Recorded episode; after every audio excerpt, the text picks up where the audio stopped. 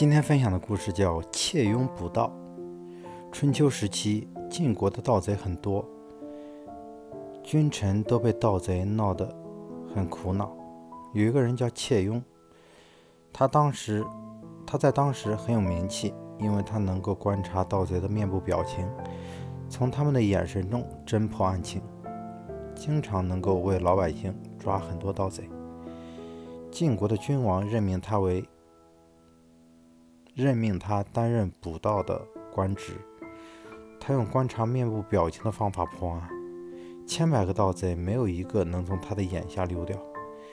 晋国的君王特别高兴，对大臣赵孟说：“我得到一个人，名叫窃庸，善于抓捕盗贼，全国的盗贼将要被他一网打尽了，哪里还用得着用得着许多捕盗呢？”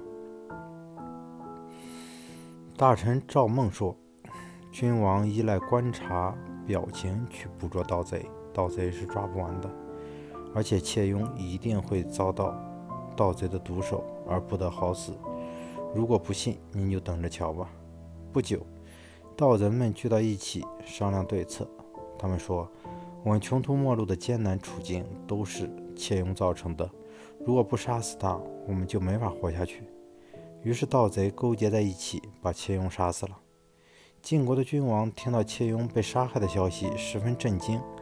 他立即把大臣赵孟招来，告诉赵孟说：“果然像你说的那样，窃庸被盗贼杀害了。那么还有什么方法来捕获盗贼呢？”大臣窃庸说：“呃，大臣赵孟说，周地的谚语说，明察能看清深渊中游鱼的人不吉祥，聪明到可以推知。”别人的隐私的人有祸殃。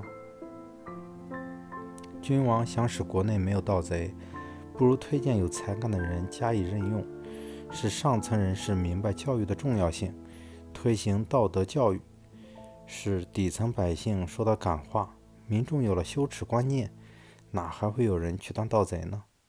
晋国的君王听到大臣赵孟讲的很有道理，于是就任命。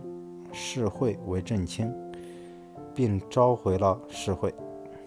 世会因封邑在隋地，人们也称他为隋会。这个人很有才干。在晋襄公死时，他任命出使秦国。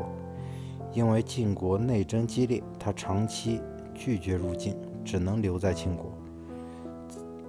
有才能而不被发不得发挥。晋国的国王，晋国的君王。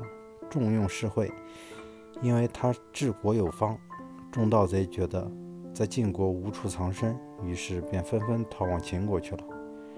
处理问题要从根本之处入手，道德教育是不产生盗贼的切实可行的方法。